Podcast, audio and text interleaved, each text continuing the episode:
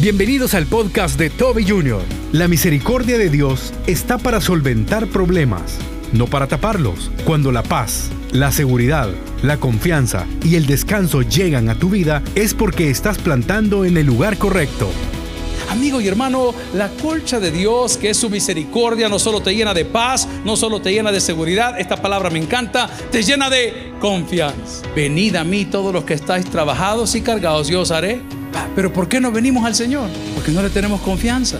Continúa con nosotros y escucha La colcha de Dios. ¿Cuál sería un sinónimo de colcha? Cobija. ¿Mm? ¿Cuál sería un sinónimo de colcha? Edredón. ¿Cuál sería un sinónimo de colcha? No. Vamos a la palabra. Salmo capítulo 23, la colcha de Dios. Miren, cuando éramos chicos, si quieren mejor se sientan. Amén, sí, para su comodidad. Cuando éramos chicos teníamos ciertas mañas. En mi casa, una de mis dos hermanas mayores tenía una costumbre de caminar con una colcha y con el dedo metido en la boca todo el día.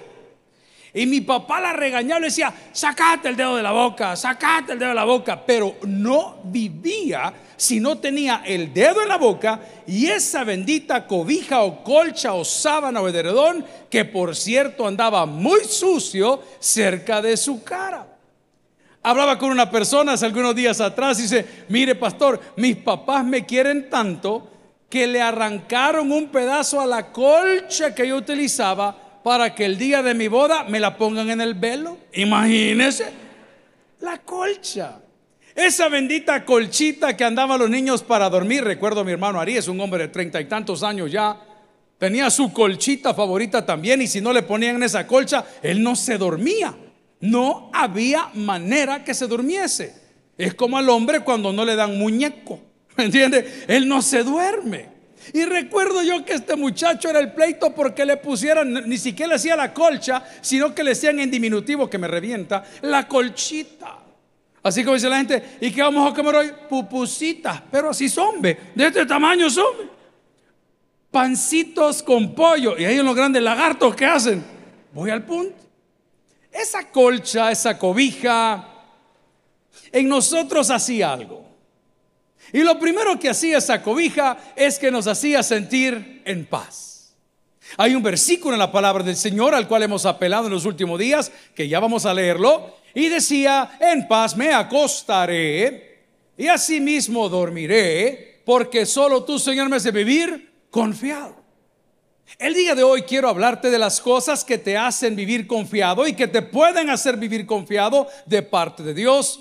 Y la principal de ellas es su misericordia. Diga conmigo, es su misericordia. Son dos cosas distintas. La misericordia y la tolerancia. La misericordia la podemos definir como parte de la bondad de Dios, como algo que el Señor nos otorga sin nosotros merecerlo. Pero cuando nosotros hablamos de tolerancia es la capacidad de resistir, aceptar situaciones que son adversas. Y muchas personas la estamos pasando re mal porque nos hemos querido tapar con la colcha de Dios, que es la misericordia, pero realmente estamos probando su tolerancia. La misericordia de Dios nos sirve a nosotros para enmendar nuestros problemas, no para seguir en problemas dentro de la casa de Dios. Uno de los términos más abusados en los últimos años es la palabra misericordia. Dios es grande en misericordia cuando quieres arreglar el problema. Pero cuando quieres vivir en desorden, Dios no te va a dar misericordia, te ha dado tolerancia. Y esa tolerancia tiene un límite. Y esa tolerancia tiene una fecha de caducidad. Hace unos minutos, entre culto y culto, estaba tomando un café y encontré una barra de chocolate. ¿Alguien dice amén aquí? Y cuando vi la barra de chocolate, lo primero que hice fue abrirla. Y cuando abrí la barra de chocolate, la vi que estaba bien pálida. Ve a su vecina, esa que no llevan a la playa, amén. Ah, Se echó mucha base la señora el día de hoy.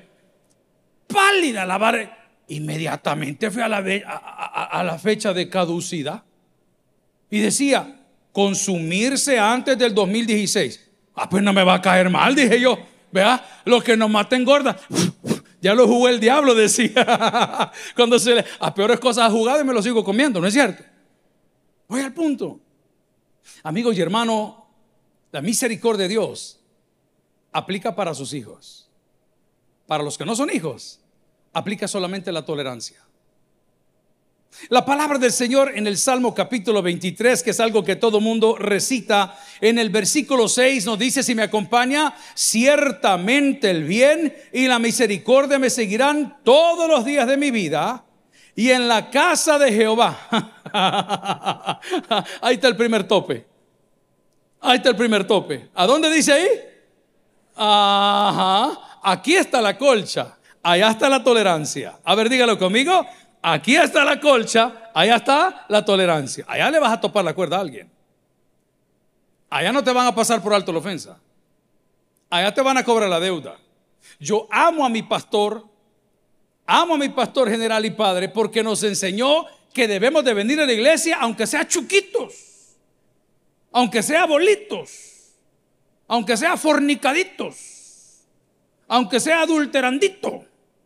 Pero venga a la casa del Señor. Venga, no se preocupe. Nosotros no podemos limpiar lo que la sangre de Cristo limpiará en su vida. El día que usted tenga contacto con Él, a Él sea la honra y la gloria, pero por favor siga viniendo. Aquí está la misericordia, afuera está la tolerancia. Y en la casa de Jehová, en la casa de Jehová, hay gente que no entiende cómo no nos han destruido. Hay gente que no entiende cómo no estamos detenidos o presos. Hay gente que no entiende por qué no se nos ha privado de libertad o la vida o por qué la gente sigue aceptando el mensaje. Es porque nos hemos quedado donde está la colcha de Dios, en su casa. Ninguna persona va a arreglar los problemas matrimoniales fuera de su casa. Repítalo conmigo, por favor. Ninguna persona va a arreglar los problemas matrimoniales fuera de su casa. Los va a empeorar. Porque su casa todavía tiene mesura. Porque en su casa todavía tiene respeto o tiene temor. Pero cuando usted sale de las puertas de su casa que cree que tiene un problema que quiere resolver y quiere resolverlo probando otras casas o probando otras camas o probando otras personas, ese problema no se va a resolver, eso se va a empeorar. ¿Y qué va a suceder? Te saliste de la misericordia y pasaste a la tolerancia. Uy, y eso es peligroso. Eso es peligroso. ¿Cuántas veces hay mujeres en la casa del Señor? ¿Qué poquitas vinieron? Voy a, subir el nivel para que salgan más. Hay angelitas. Ay, mucho diablo. Hay angelitas aquí en la casa. ¿Cuántas mujeres en la casa, Señor? De las mujeres que dijeron amén, ¿cuántas manejan? A su marido, pues. Pues sí, yo sé que no tiene carro, pero usted lo hace para donde quiere. Aquí, aquí, sentate aquí. Ahí está el marido sentado. Usted ve que el carro ya anda en la E de échenle. De gasolina. Todavía aguanta. Mamá, si vamos para San Miguel, no te preocupes, Jehová proveerá. Amén. usted no está apelando a la misericordia, usted está jugando con la tolerancia de Dios. Y de repente un vehículo normal, cuando eran carburados o son inyectados en su mayoría, los que no son de batería, comienza a toser el carro. Y comienzan las preguntas ridículas. ¿Y qué tendrá el carro? Sed, señora, sed. Amén. Eso es lo que tiene. Necesita algo. Amigo, una cosa es la misericordia de Dios y voy a hacer una afirmación muy personal. La misericordia de Dios sirve para arreglar tus problemas, no para seguir en problemado. Salud. La misericordia de Dios, amigo y hermano, alcanza cuando quieres luchar por tu problema, no cuando quieres seguir untado todo el tiempo. La tolerancia de Dios esa es dura. Un día uno de sus mejores siervos, muy reconocido, cometió un error como todos hemos cometido. Se puso los ojos en el lugar que no era. Se lo advirtió, se lo dijo, pero estaba tan embelecido, estaba tan, no lo voy a acusar, estaba tan enamorado que no quiso ver. Diga conmigo, no quiso ver. No, es importante, es importante que lo diga conmigo. Diga conmigo, no quiso ver. No, porque él podía ver. Él podía ver, pero él no quiso ver. Esta semana anterior fui por primera vez donde un otorrinolaringólogo, ¿lo pueden decir ustedes? Ay, ay, ay. En mi vida había llegado, por cierto, la doctora Rubidias de la iglesia.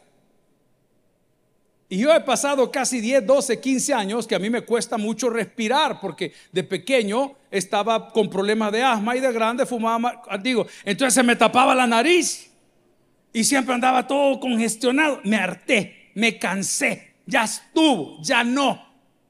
¿Cómo me cansé? Un día me senté en la cama y estaba desesperado, literal, me estaba ahogando. ¿Y, qué me pasa?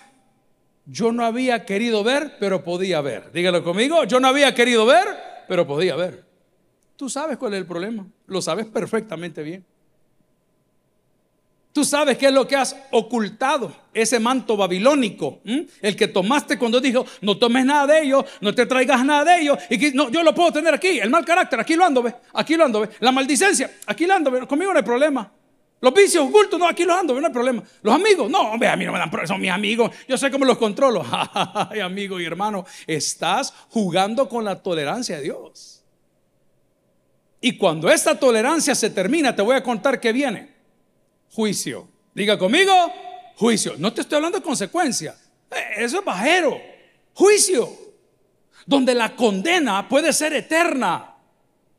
Porque la Biblia nos dice, iglesia, que aquel que o aquellos que practicamos el pecado, esclavos somos del pecado. Pecado es error. Pecado es error. Diga conmigo, pecado es error. Entonces, el que vive equivocado y vive equivocado, no dije que no tropezaste, dije que te encanta vivir tropezando no hay nada más que hacer. Hace muchos años atrás yo estaba todavía en el seminario, creo que recién casado.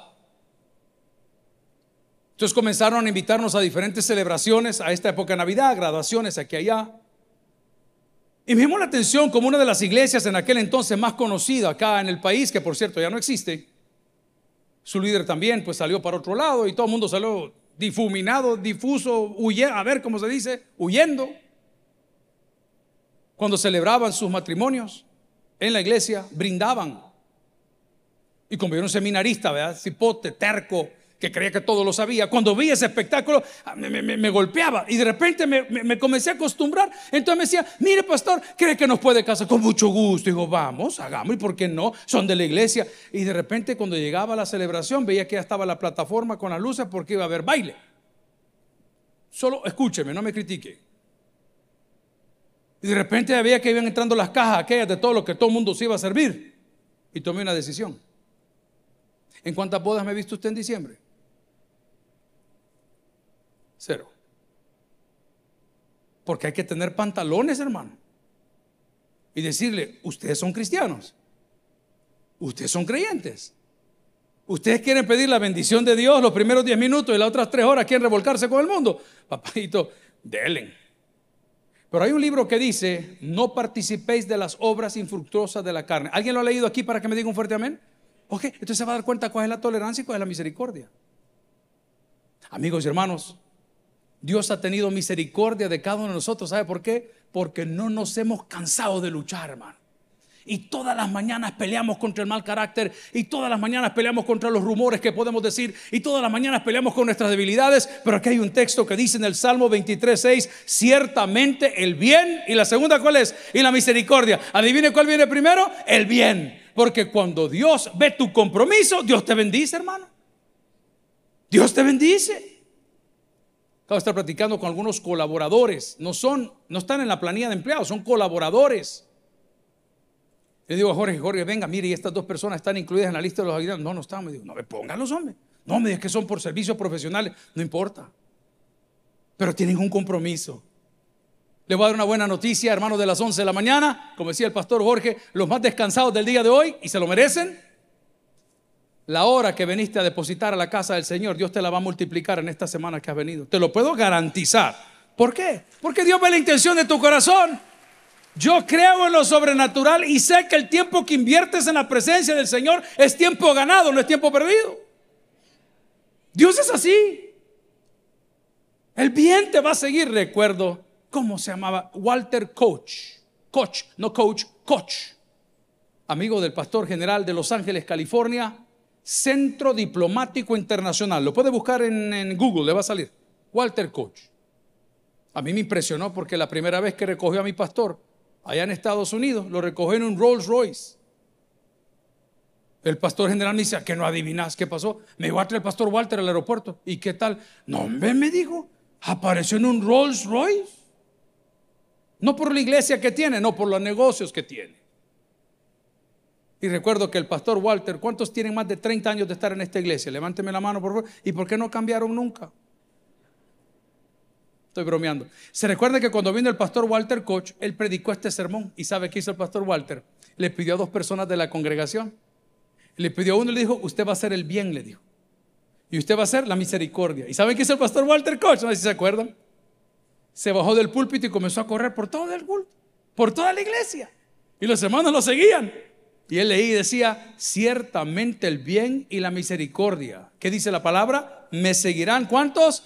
Todos los días de mi vida. Te tengo una noticia. El 2023 puede ser tu mejor año.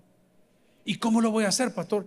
Permitiendo que el bien y la misericordia me sigan todos los días de mi vida. Ojo, la misericordia de Dios está para solventar problemas, no para tapar problemas. La colcha de Dios le hemos agarrado, la misericordia, y nos le echamos encima y seguimos siendo los mentirosos, los sinvergüenzas, los truanes, los criticones, los desgraciados. Y, todo el mundo está mal. Tú estás muy bien. Estás tan bien que estás lejos de Dios. Si hablo con mis hijos, fue un funeral esta semana, le digo, hijo, ¿cómo está? Papi, te mandó solo el capitán fulano, ah, qué bueno, y el capitán otro, ah, qué bueno, y el otro, qué bueno. Mira, le digo, por cierto, ¿no viste a don fulano tal? ¿Cómo no? Ahí estaba. Ellos solían venir a la iglesia. ¿Y qué tal está don fulano? Bolo, me dijo. Wow, le dije, qué lástima. Porque a ese hombre le ha seguido el bien y la misericordia desde el día que nació. Pero tengo una noticia, no solo a él, a nosotros también. Estamos aquí sentaditos con vida, con salud y con esperanza. Y estamos sentaditos aquí con un Dios que es sobre todo Dios. Y con un Señor y Salvador en el corazón que te dice su palabra, Nadie te podrá hacer frente en todos los días de tu vida. Como estuve con Moisés, estaré contigo, no te dejaré ni te desampararé. Amigo y hermano, el bien y la misericordia. El bien y la misericordia. La colcha de Dios que la misericordia. No es para tapar sinvergüenzada, es para resolverlas. Cuando tengas la misericordia de Dios, esa colchita te va a dar paz. Lo segundo que te va a dar es seguridad. Lo segundo que te va a dar es seguridad. Hey, vi un video el día de ayer en Brasil. Estaban viendo equipos de seguridad. Y hay un asalto que se lleva a cabo en una casa. Y el hombre de esta casa, la camioneta que tiene, que es una Jeep Cherokee pequeña, estaba blindada. Entonces él entra a su casa, abre el portón, entra a la camioneta, están las tomas de las cámaras desde arriba y lateral de la seguridad de su casa y se meten los ampones, los amigos de lo ajeno, en un carrito bastante modesto, justo detrás de él, y abren las cuatro puertas y se bajan los cuatro muchachos y cada uno desenfunda un arma. Y lo primero que hacen es enseñarle en los cuatro puntos del auto las armas. Y le están enseñando las armas. Pero yo notaba en el video que el señor que estaba en la camioneta no hacía nada. Yo por lo menos me persino, hermano. Ya viéndola de cerca, ¿quién quita? ¿Y qué vamos a hacer? No hacía nada. En cuestión de 15, 12, 18 segundos máximo, los tipos comenzaron a pegarle con las armas a las ventanas. Y el hombre no hacía nada. Y en los siguientes segundos solo veo ese auto que pone de reversa, como cantaba usted el otro día, amén, pone la reversa y se le deja ir con todo al carrito que lo saca de su garaje. Los zampones se suben al auto para, según ellos, huir, el tipo agarra mayor imbión, cuando conocen esa palabra, ¿Ah? mayor imbión y se le deja ir con todo. Y esto es lo que hace el carro, mire, lo flipea. Amigo y hermano, ¿sabes cuántas veces Satanás ha tocado a tu puerta cuando estás durmiendo y los ángeles que acampan alrededor de los que los temen y los defienden han parado ese tipo de agresiones? ¿Tú sabes cuántas veces? ¿Sabes cuántas veces cuando estábamos atravesando la pandemia hubo un virus que tenía tu nombre y justo en el momento que le diste la mano a esa persona, Dios puso su mano? ¿Sabes cuántas veces te subiste un bus y un ampón te quiso asaltar y nunca te pudieron tocar? ¿Sabes por qué? Porque estás bajo la manta de Dios, estás bajo la misericordia de Dios, has permanecido fiel en comunión con Dios. Ah, significa que a los demás no les pasa. No, papá, vos estás en la tolerancia de Dios, ten cuidado. Tener cuidado. ¿Cuánto nos ha sucedido? Estamos haciendo una modificación en la casa y sacamos la cinta métrica, pero hay cintas métricas por niveles. Hay unas que miden un metro, otras miden metro y medio, otras miden dos metros, otros son de tres. Y hay unas cintas que se ocupan en la construcción que vienen unas cosas que se enrollan como color naranja que tienen como 30 metros de largo. Esa es la tolerancia. Pero llega un punto que esa cinta se termina. Cuando eso se termina, entonces la ira de Dios se derrama. Y esa palabra yo le tengo pánico. Pánico. La ira de Dios, wrath, es la palabra en inglés, wrath, ira. Eso es serio. No, no creas que te va a aparecer una picazón en un brazo. No, hermanito lindo. Los cielos se cierran y la tierra no produce nada. No te hablo de dinero. Te hablo que uno de pastor se para aquí y no tiene nada que decir. Te hablo que uno de pastor lee la Biblia y la Biblia no te dice nada. Te hablo que comiences a ver de dónde sacas palabra porque tienes que seguir predicando porque es tu sermón, porque es tu culto y, no te sale nada y te despiertas un día desmotivado y dices quizás me voy a ser un hombre de negocio, quizás me voy a dedicar al canto o me voy a dedicar a otra cosa porque el Señor, eso es terrible. Pero demos gracias a Dios que los que habitamos bajo la sombra del Altísimo moraremos bajo la sombra de quién, iglesia? Del omnipotente, del que todo lo puede. Estamos cubiertos. Amigo y hermano, la colcha de Dios, que es su misericordia, no solo te llena de paz, no solo te llena de seguridad, esta palabra me encanta, te llena de confianza. Yo soy medio, aunque soy chachalaco así de frente, pero si usted me invita a su casa, yo prefiero aguantarme la ganas de ir al baño a decirle, mire, me presta el baño. Hay gente que no le importa. ¿Cuántos, me entienden lo que estoy diciendo? Voy a decir una expresión muy salvadoreña de ay no niña, mejor me aguanto. A eso me refiero. Hay gente que le vale un sorbe, mire, tiene baño. Y uno le dice, si va llegando, hermana. Al rato cuando sale del baño, hasta la caja de Kleenex se ha ido. Amén. Bien. Hay momentos en la vida donde todo lo que necesitas es confianza. ¿Hay matrimonios acá presentes? Yo no soy quien para darle un consejo. Si usted abre esa puerta, usted va a tener éxito. Y le voy a explicar por qué. No me quiero salir del tema. La Biblia dice que Satanás es el padre de toda mentira. ¿Alguien ha leído eso? ¿En los mezanines alguien lo ha leído? Más o menos. Cuando tú dejas entrar la mentira a tu relación, todo lo demás se contamina. Porque corre por el torrente sanguíneo de la relación. Y estás mintiendo. Y todo lo que haces, todo lo que dices, todo lo que propones, está contaminado con la mentira.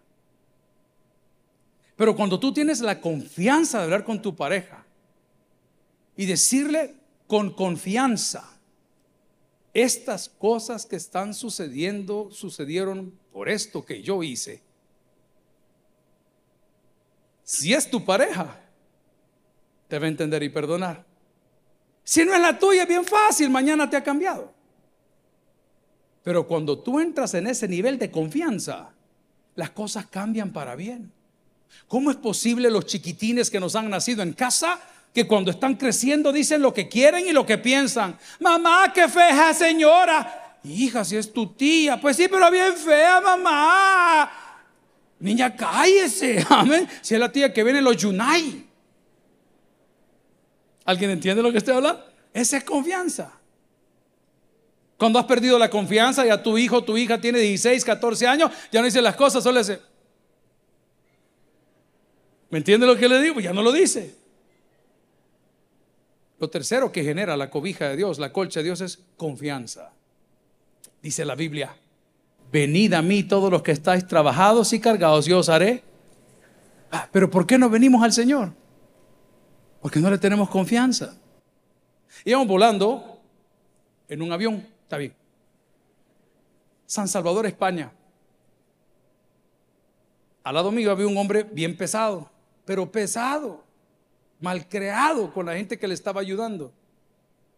La cosa se puso tan tensa que el capitán salió de la cabina del comando de vuelo. Y cuando el hombre sale, algo va a suceder. Y yo todo lo que podía hacer, porque el hombre era de otra nacionalidad, no sé ni qué idioma hablaba, no le quiero mentir, solo sé que cada vez que el caballero que le atendía le servía algo, el tipo tiraba las manos, me, tenía nervioso. Y cuando sale el capitán, habló con él en inglés. Y le dijo, estás cometiendo un error, le estás faltando el respeto a la tribulación, a la tripulación.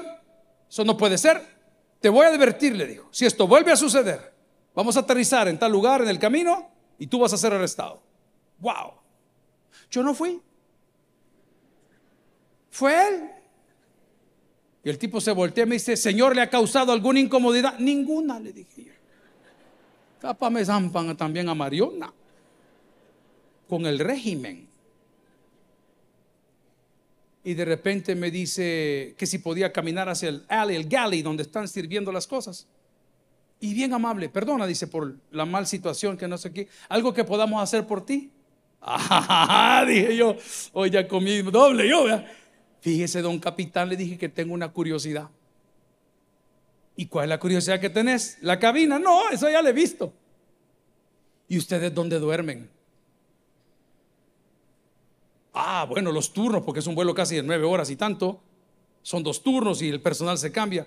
Y me dice, llamó a la señorita encargada, duerma con el siervo, le dijo. Vaya, vaya, lo logré, digo, vaya, qué bonito. Atención completa.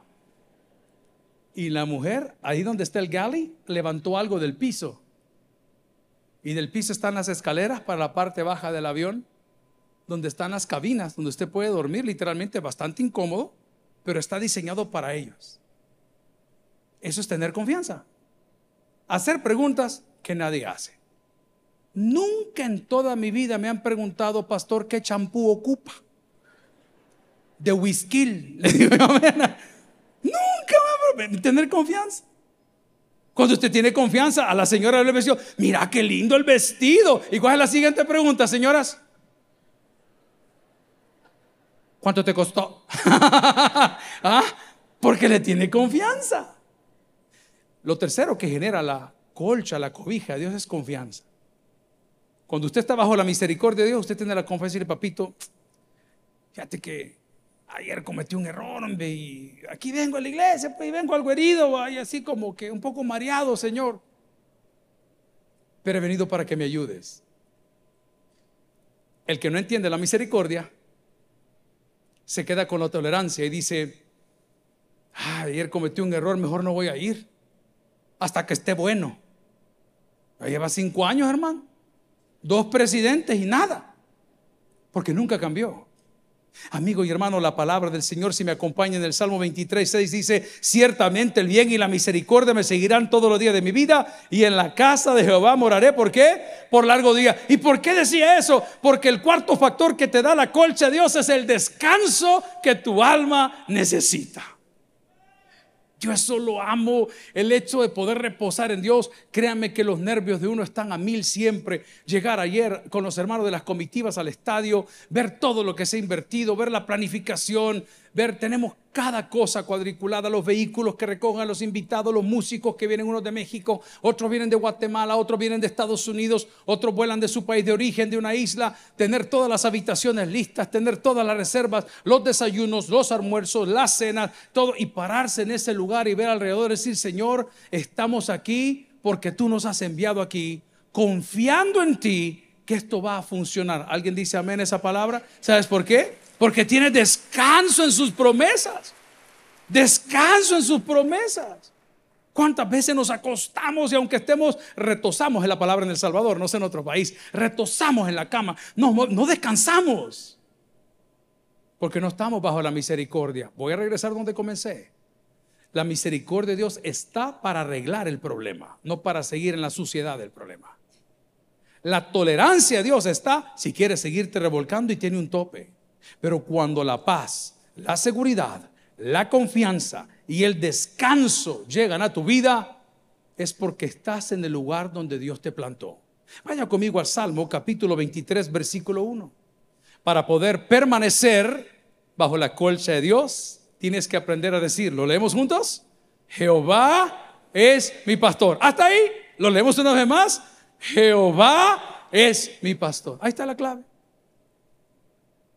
Ahí está la clave. Miren, los tiempos han cambiado. La palabra honra nadie la conoce. Nadie la conoce. Tratamos de honrar a nuestros mayores, tratamos de honrar a nuestros padres, pero la palabra honra nadie la conoce. En aquellos años, cuando la iglesia era más cristiana que hoy, no esta, todas. Cuando había un noviazgo en la iglesia, los nuevos llegaban donde el pastor. Y decía, pastor, dice que me gusta la fulana. Ya el pastor le decía, a mí también. Porque sí, siempre han habido pícaros. Ah, qué linda, escogiste bien. Y fíjese, pastor, que nosotros queremos este, pues comenzar una relación y queremos pedirle que ore por nosotros. Para nosotros eran señales de que usted era el pastor de la congregación.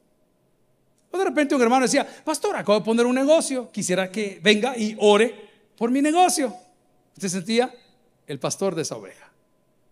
Hay personas más bonitas y más hermosas pastor, fíjese que saqué la motillo, me aprobaron el crédito de la moto y, ya la tengo aquí, pastor, quiero que ore por mi moto. Y oramos por la moto, así como oramos por los niños. Todo se fue perdiendo. Se fue perdiendo. El problema es que eso se fue perdiendo y nosotros nos fuimos perdiendo. y comenzamos a perder. Ay, me salió mal. Ay, el carro del cosa. Ay, el negocio este. ¿Por qué? Porque aunque decimos de diente al y Jehová es mi pastor, no hemos querido ser las ovejas, sino hemos querido ser los pastores. Ayer a las 2 de la tarde me invitaron a una graduación de capellanes y pastores de la Red Nacional de Pastores. Y estaban todos los hermanos desfilando y recibiendo sus diplomas y sus placas y sus, todo lo, lo que lo representa y todas las cosas bellas. Y en medio de todas las cosas me dieron chance de predicar con los graduandos. Y les dije lo que le quiero compartir a usted como parte de la ilustración. El día de hoy, ustedes están recibiendo una cobertura, no una unción. Cuando usted lo ordonan al, pastorado, que lo arrodillan y le ponen un kipa como un símbolo de la presencia de Dios sobre usted y un talit como el tabernáculo sobre sus hombros, usted recibe cobertura, no unción. Pero para poder tener cobertura, yo tengo que estar por debajo de Dios. El problema es que los pastores creen que cuando los ordenen les dan unción. Y ya están por encima de Dios. No, Dios te da cobertura. Habiendo dicho esto, lee el versículo y póngale sentido. Jehová es mi, ¿qué tiene usted? ¿Cobertura o unción? Cobertura, exacto, exacto. Aquí todos estamos bajo el dominio de Dios. Aquí todos estamos por misericordia de Dios. Aquí estamos todos tratando de decirle, Señor, ayúdame a sentir en mi corazón paz, seguridad, confianza y descanso, porque nosotros no te dejaremos hasta que nos bendigas. El que tienes por el que oiga, vamos a orar al Señor. Si el mensaje ha impactado tu vida, puedes visitar www.tabernaculo.net y sigamos aprendiendo más de las enseñanzas del pastor Toby Jr. También puedes buscarlo en las redes sociales, Instagram, Twitter y YouTube como Toby Jr. TV y en Facebook como Toby Jr. No te pierdas nuestro siguiente podcast.